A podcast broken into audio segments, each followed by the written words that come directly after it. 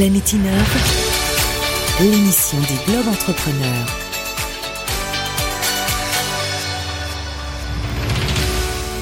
Bienvenue dans Planète Innove. Pour cette édition de rentrée, nous partons en Asie, plus précisément à Hong Kong, pour mieux comprendre les rouages de l'innovation dans cette région du monde.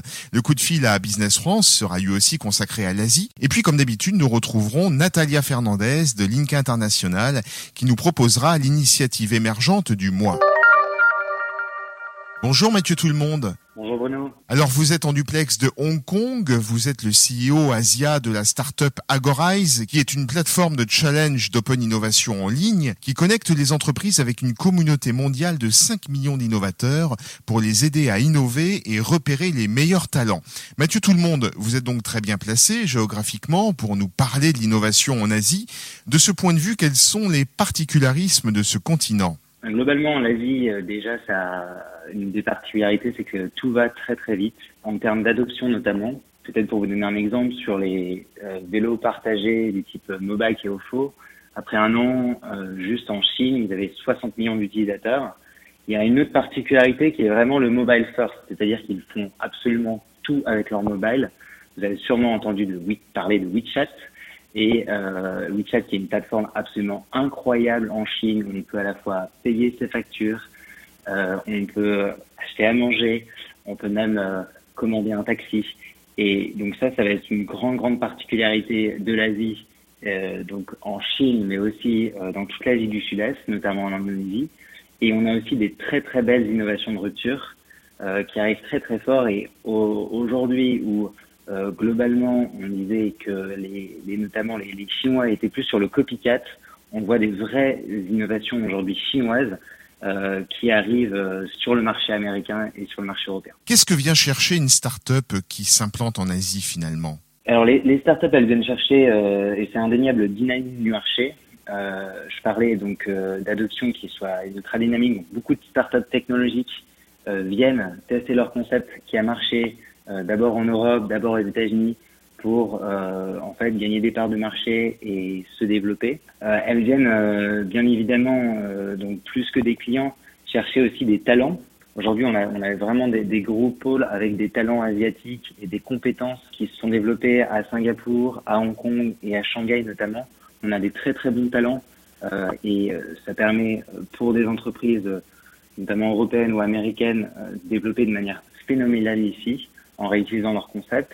Là où euh, le, le, pôle d'innovation était euh, traditionnellement basé aux États-Unis et en Europe, aujourd'hui on a une vraie innovation qui émerge de l'Asie euh, pour euh, les clients asiatiques et je pense que c'est indéniablement cela aussi que les entreprises viennent chercher.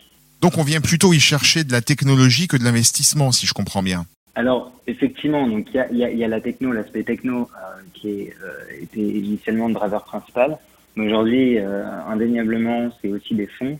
Euh, aujourd'hui, il y a vraiment deux pays au niveau mondial sur l'investissement qui se détachent, les États-Unis. Ça, ça fait déjà une dizaine d'années, mais c'est surtout la Chine qui talonne énormément les, les États-Unis en termes du coup de fonds levés, mais aussi en termes de licorne. Euh, et euh, je pense que d'ici quelques années, euh, sans aucun doute, la Chine va prendre le leadership. On rappelle que votre société Agorize est une plateforme de challenge, d'open innovation en ligne, et vous-même, vous avez dû convertir votre outil technologique dans la culture asiatique en allant au-delà d'une simple traduction, en vous adaptant à la culture locale innovante quels sont les codes de l'innovation en Asie en fait Exactement, donc on a commencé de manière un peu naïve euh, de, euh, en se disant notre plateforme, il suffit de la traduire en mandarin, en coréen ou encore en japonais pour que ça marche. Et en fait, on a vite réalisé euh, que l'approche commerciale euh, devait être forcément euh, adaptée au marché local, notamment sur le fait, euh, parce que aujourd'hui notre marché, l'open innovation, est beaucoup moins développé qu'aux États-Unis et en Europe y a un vrai travail d'éducation de fond à faire auprès euh, euh, des clients asiatiques. Et il a été euh, également très important pour nous de repenser la culture, notamment de, de, la boîte et notamment en recrutant en fait des équipes locales pour décoder des marchés qui sont il faut le dire, assez complexe, et je parle notamment de la Chine. Votre concept plaît beaucoup à Hong Kong, mais vous projetez aussi d'ouvrir à, Shanghai. En quoi l'Asie est un si bon levier pour vous, Mathieu Tout le Monde C'est vrai qu'on a, on a trouvé un, une formidable plateforme pour développer notre concept d'open innovation, donc qui est vraiment véritablement de connecter à la fois des grandes entreprises qui cherchent euh, des talents et des idées avec un réseau mondial d'innovateurs. Euh, ça a extrêmement bien marché ces deux, ces deux dernières années, avec maintenant une équipe euh, quasiment de 15 personnes qui est sur place. On a aussi une cinquantaine de clients, euh, dans cinq pays asiatiques, et on travaille euh, en ce moment même avec des clients comme Amazon, Pernod Ricard, Decathlon ou même Singapore Airlines. Et euh, pour nous, euh, ça a été donc une formidable plateforme. Et on pense que aujourd'hui, euh, plus que jamais, c'est le bon timing pour euh, nous de nous développer. Vous parlez de Shanghai, on regarde aussi de très très près hein, l'ouverture prochain d'un bureau à Singapour, parce que il y a vraiment en fait un fossé qui s'est qui s'est créé entre euh, ces universités, ces incubateurs euh, et ces entreprises qui ont plus que besoin de se repenser et d'innover toujours plus vite. Et c'est aujourd'hui ce qu'on propose en fait à ces entreprises. Donc pour nous, c'est un, un, extrêmement bon moment pour, euh, pour continuer à accélérer. Le concept de votre plateforme d'Open Innovation, c'est donc de récolter des idées dans 17 pays pour nourrir le besoin de vos clients asiatiques, à l'instar de l'Europe et des autres pays du monde où Agorize est, présent. Le concept se présente sous forme de concours. Vous recueillez 1500 idées pour chaque projet d'innovation.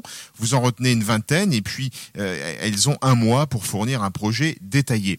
Alors, est-ce que vous pourriez nous présenter un exemple d'innovation qui a pu aboutir grâce à votre plateforme en version asiatique? Euh, Peut-être une success story que, que, je retiens tout particulièrement, c'est on a eu la chance de travailler avec Pernod Ricard euh, China. Donc ils avaient euh, l'objectif de développer une plateforme de cocktails, donc véritablement une communauté en ligne en Chine euh, pour euh, connecter à la fois les barman, euh, les utilisateurs de cocktails et les marques comme Pernod Ricard. Et on a donc lancé ce concours en, en fin d'année dernière. On a eu à peu près 125 startups slash équipes qui ont participé. Et au bout de trois mois, on a eu trois belles équipes qui sont sorties. Et l'équipe gagnante est en train de euh, finaliser euh, une levée de fonds avec Pernod Ricard China pour lancer leur concept, qui est un mix euh, en fait tout simplement de d'un Tinder, donc d'une app de dating, pour rassembler les gens qui sont fans de cocktails, avec un vrai business model, une vraie localisation pour le marché chinois. D'ailleurs, c'est une équipe qui est euh, shanghaïenne avec beaucoup de Chinois. Et donc, euh, ils vont lancer très très prochainement euh, ce nouveau concept, cette nouvelle plateforme euh, sur le marché chinois. Merci beaucoup Mathieu Tout le Monde pour votre témoignage depuis Hong Kong. Je rappelle que vous êtes le CEO Asia de Agorize qui a 70 salariés dans le monde entier avec des bureaux au Canada, en France, en Allemagne et donc en Asie. À très bientôt dans Planète Innove. Merci Mathieu. Merci Bono, à très bientôt. Le coup de fil à Business France. Bonjour Ting Zhao. Bonjour Bruno. Alors vous êtes conseiller export nouvelles technologies euh, chez Business France pour la zone Hong Kong et Macao. Comment est-ce qu'on fait pour accompagner et conseiller en amont une entreprise française qui veut qui veut mieux connaître le terrain commercial euh, dans cette région du monde pour s'y implanter? Oui, euh, en gros, Business France euh, accompagne les entreprises dans leurs projets d'exportation et d'implantation internationale. Euh, nous, on prépare les entreprises et les mettre en relation avec des partenaires commerciaux sur les marchés ciblés afin de favoriser la création de courants d'affaires et de préconiser les exportations. Donc, euh, en amont, nous, on prépare un programme de rendez-vous et euh, nous, à, travers cet entretien téléphonique ou bien des bootcamps pour euh, cibler ensemble, définir les partenaires ou clients euh, dans le marché local. Dès que l'entreprise qu'il arrive, nous on organise des rendez-vous euh, B2B individuels. Alors on, on, parlait justement avec euh, Mathieu Tout le Monde de la société Agorize qui est implantée donc euh, dans, dans, dans la même zone que vous finalement à Hong Kong. Mais, que, mais quelle est la différence finalement entre Hong Kong, la Chine et l'Europe quand on est français, qu'on arrive? Vous leur vous leur dites quoi aux entreprises françaises pour leur expliquer la différence? Oui, Hong Kong, c'est plutôt avec un système euh, euh, similaire qu'Angleterre. Donc, c'est un, pays de système différent euh, que la Chine. Hong Kong, c'est un, c'est un port franc également. Donc, c'est un peu un, un passage pour les Français qui voudraient fouiller le, marché asien s'ils sont pas encore un projet assez précis. donc, Hong Kong est assez facile comme à Singapour pour sa implantation. il n'y a pas de taxes spécifiques pour les entreprises. Donc, c'est en Chine, c'est beaucoup d'actes aujourd'hui également implantés à Hong Kong. Donc, Hong Kong, c'est comme un porte d'entrée pour rencontrer les acteurs chinoises et également pour découvrir le, marché asien. Merci beaucoup, euh, Ting Zhao de Business France. Euh, ben, vous êtes euh, basé dans la zone Hong Kong et Macao. Merci beaucoup d'avoir été en ligne avec nous et à très bientôt dans Planète Innove. Oui, merci beaucoup, Bruno. Bonjour, Natalia Fernandez de Link International. Bonjour Bruno. Alors qu'avez-vous trouvé d'émergence mois-ci, Natalia? Si j'ai bien compris, on va rester dans le domaine des plateformes de mise en relation. Tout fait Bruno. En fait, je suis partie faire un tour au FAB 14. Alors les FAB 14, c'est la 14e conférence internationale des Fab Labs qui a eu lieu cette année à Toulouse. Et j'ai découvert euh, des centaines de projets qui sont développés par des laboratoires de fabrication digitale autour du monde. Mais puis, effectivement qu'on parle des plateformes et des mises en relation des talents, bah, je vais rester dans ce registre. Je vais vous présenter un projet que j'ai découvert qui s'appelle iFurniture. Et alors, il s'agit en effet d'un projet péruvien qui cherche à mettre en relation des designers, des Fab Labs et des acheteurs qui sont intéressés par des objets déco et des meubles de créateurs. Alors sur les papiers, le concept il est très simple. Cela fonctionne comme une boutique en ligne où l'on va trouver euh, des créations des designers euh, qui sont un peu n'importe où euh, dans le monde. Et alors, je trouve un objet qui me plaît, je les commande et en fait, sa fabrication va être prise en charge par un laboratoire de fabrication qui est près de chez moi et qui du coup pourra me le livrer rapidement.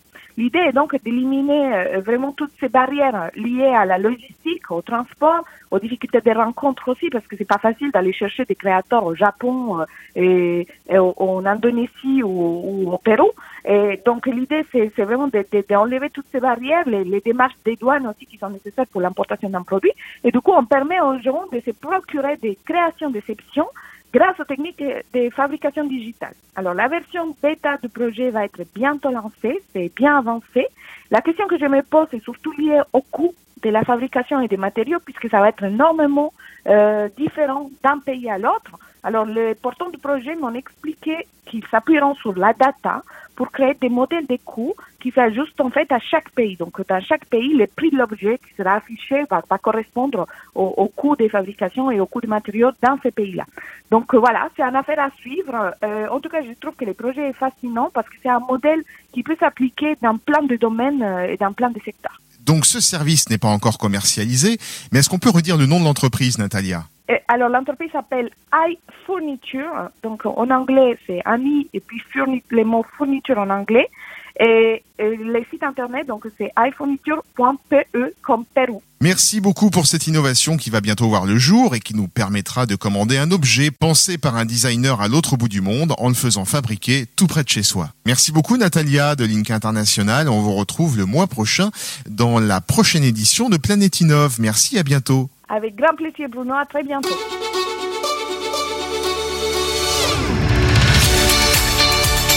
C'était Planète l'émission des Globes Entrepreneurs.